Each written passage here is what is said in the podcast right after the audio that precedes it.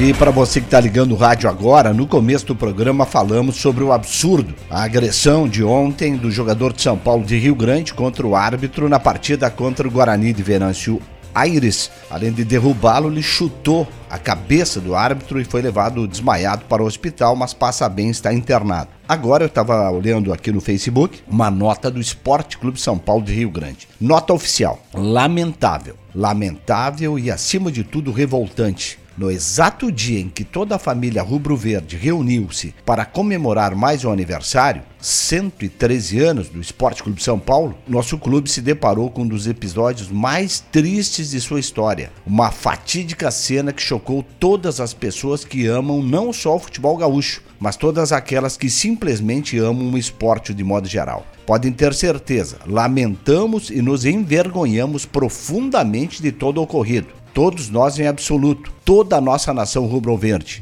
Direção, torcida, demais jogadores, etc. Pedimos todas as desculpas do mundo ao profissional agredido e sua família, assim como pedimos desculpas ao público de modo geral pela cena lamentável vista hoje, que foi ontem à noite. O contrato com o atleta agressor está sumariamente rescindido. Ademais, todas as medidas possíveis e legais em relação ao fato serão tomadas. Rio Grande, 4 de outubro de 2021, assina a nota o presidente do Esporte Clube São Paulo, David Goulart Pereira. Giro 88. Nascidos em fevereiro e março podem sacar a partir de hoje a sexta parcela do Auxílio Emergencial 2021. O dinheiro foi depositado nas contas poupança digitais da Caixa Federal no último dia 22 para os aniversariantes de fevereiro e 23 para os nascidos em março. Os recursos também podem ser transferidos para uma conta corrente sem custos para o usuário.